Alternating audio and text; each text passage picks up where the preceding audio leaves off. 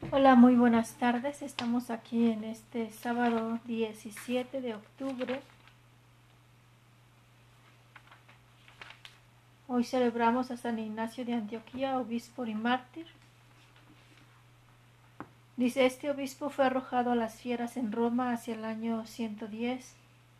Por imprevistas escalas de su viaje a Roma, camino del suplicio, dirigió varias cartas a diversas iglesias que son un bellísimo canto de amor cristiano. Soy trigo de Dios y he de ser molido por los dientes de las fieras para llegar a ser pan limpio de Cristo. Bueno, pues la verdad es que solamente los que vivieron este pues estos martirios, ¿no? Ellos saben perfectamente lo que experimentan. Eh, saber que a causa de la fe en Cristo, pues están siendo llevados como oveja al matadero, ¿verdad? Pensaba yo que nosotros no sabemos lo que es eso, nosotros tenemos una fe y no sabemos lo que es realmente ser perseguidos por practicar, por vivir nuestra fe. Pues pidamos al Señor que nos dé la gracia de verdad de saber vivir nuestra fe y dar ejemplo de ello. Vamos a compartir la lectura del apóstol San Pablo a los Efesios, capítulo 1, versículos del 15 al 23. Esperamos que se esté escuchando bien en YouTube y en las plataformas de podcast.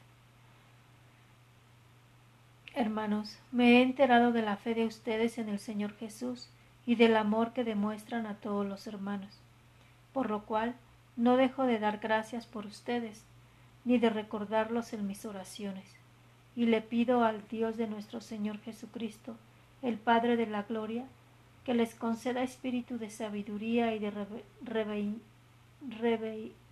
revelación para conocerlo. Le pido que les ilumine la mente para que comprendan cuál es la esperanza que les da su llamamiento. Cuán gloriosa y rica es la herencia que Dios da a los que son suyos, y cuál la extraordinaria grandeza de su poder para con nosotros, los que confiamos en Él, por la eficacia de su fuerza poderosa. Con esta fuerza resucitó a Cristo de entre los muertos y lo hizo sentar a su derecha en el cielo, por encima de todos los ángeles, principados, potestades, virtudes y dominaciones, y por encima de cualquier persona, no sólo del mundo actual, sino también del futuro todo lo puso bajo sus pies y a él mismo lo constituyó cabeza suprema de la Iglesia, que es su cuerpo y la plenitud del que lo consuma todo en todo. Palabra de Dios. Te alabamos, Señor. Una disculpa que me trabe en esta frase, en esta palabra de revelación. A fuerzas quería decir reivindicación y pues no. Al ir dando lectura eh, me venían dos ideas. O bueno, una en, dos, como en dos plataformas, dos modelos. ¿Cuál fue la, forma, la fuerza de Cristo? La fuerza de Cristo fue precisamente la comunión con su Padre, la revelación de que Él tuvo de que era el Hijo muy amado de Dios y que Él mismo era Dios.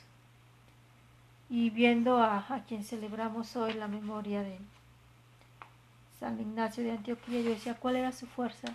El creer en Cristo. Por lo tanto, la pregunta que surge es, ¿cuál es tu fuerza? ¿Qué es lo que te hace seguir adelante aún en las vicisitudes? Qué hermoso lo que dice San Pablo, ¿no? O sea, me he enterado de la fe de ustedes en el Señor Jesús y del amor que demuestran a todos los hermanos, ¿no? Fe y amor no pueden ir separados, sino que siempre van en conjunto por lo cual no dejo de dar gracias por ustedes, ni de recordarlos en mis oraciones, y le pido a Dios de nuestro Señor Jesucristo, el Padre de la Gloria, que les conceda espíritu de sabiduría y de revelación para conocerlo. Qué importante es que uno nos, unos con otros nos vayamos acompañando desde la oración y pedir esto, ¿no? La sabiduría y la revelación de Dios mismo.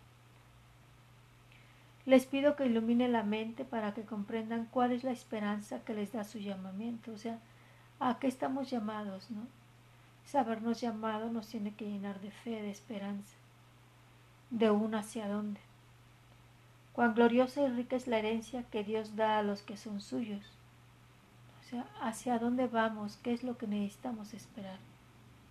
Y cuál es la extraordinaria grandeza de su poder para con nosotros, ¿no?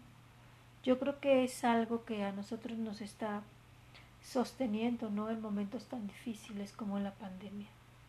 ¿Para qué fuimos creados? ¿Quién está detrás de nosotros aún a pesar de tantas vicisitudes? Y decir que Él es el que está, el que permanece por sobre todas las cosas.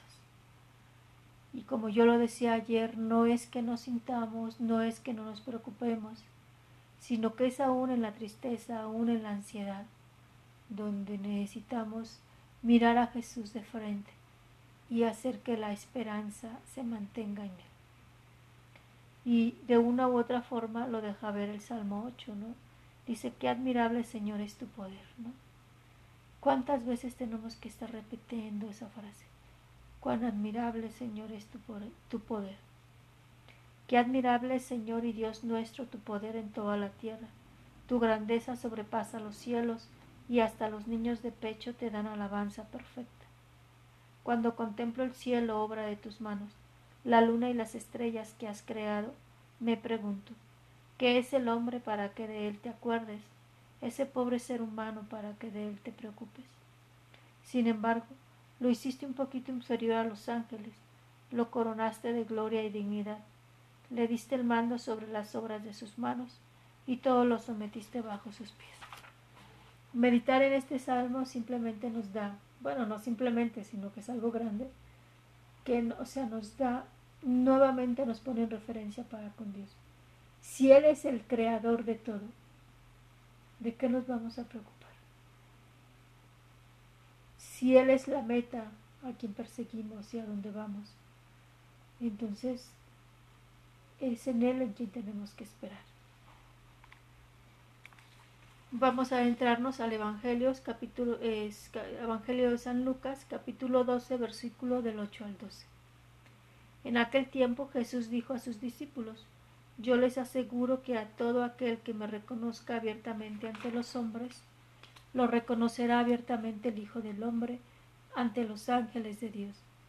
Pero aquel que me niegue ante los hombres, yo lo negaré ante los ángeles de Dios. A todo aquel que diga una palabra contra el Hijo del Hombre, se le perdonará, pero aquel que blasfeme contra el Espíritu Santo no se le perdonará. Cuando los lleven a las sinagogas y, y ante los jueces y autoridades, no se preocupen de cómo se van a defender o qué van a decir, porque el Espíritu Santo les enseñará en aquel momento lo que convenga decir. Palabra del Señor. Gloria a ti, Señor Jesús. Yo recuerdo que este evangelio, yo decía, ay Dios, es un poco difícil.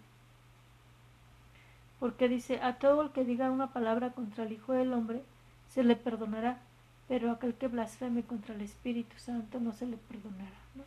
Aquel que peque contra el Espíritu Santo no se le perdonará, dice en otra traducción. Y muchas veces yo me preguntaba, ¿y cuál es el pecado contra el Espíritu Santo? que no es lo mismo blasfemar, hablar mal de Jesús que del Espíritu. Y poco a poco he ido entendiendo que el pecado contra el Espíritu Santo es el no creerle. El no creerle que Dios ya hizo su obra a través de Jesús, ya nos salvó, ya nos dio la fe, ya nos dio la esperanza. Y entonces es algo así como decir atarle las manos, atarle las alas y no dejar que Él termine de hacer su obra en nosotros aquella que comenzó con la muerte y resurrección de Jesucristo. Y ahí la importancia de siempre estar pidiendo Espíritu Santo, no como algo que viene de fuera, sino de algo que ya está dentro de nosotros, alguien que ya mora en nosotros. Porque recuerden que desde el bautismo nosotros ya somos templo vivo de la Trinidad. Y podrán decir, ¿y qué pasa con los no bautizados? O sea, la acción salvadora de Dios, esa ya se dio. Y es para todos. Solamente depende de nosotros el querer abrazarla. Y esa es la importancia de la primera lectura. la, la importancia de la primera lectura es orar para que cada vez más seamos más los que queramos abrazar esta salvación, queramos experimentar este amor que ya se nos ha ofrecido. Y dice, no se preocupen por lo que han de decir, ¿no? Será el Espíritu quien hable por ustedes. Pues yo te invito a que en este día puedas disponer el corazón para que de verdad nos abramos al, don del Espíritu y que sea el quien nos mueva a un, pues a una vida nueva, ¿no? A, una vida nueva que en este tiempo pues se nos invita tan claramente. Si bien no somos mártires por nuestra fe, sí estamos viviendo la zozobra muchas veces de qué va a pasar con esta pandemia. Entonces te invito a que esto lo aproveches no en negativo, sino en positivo. Dejar que el amor de Dios te invada, te inunde y sea su mediación para que otros puedan conocer el amor que nos ha tenido, que ya se nos dio, es nada más, como el ejemplo que daba el otro día, salir al jardín para que nos dé el sol, o sea, para que el amor de Dios nos invada. Tu hermana María Guadalupe Ortega Sánchez, religiosa de la Cruz, Primeramente Dios, nos vemos mañana. Dios te bendiga.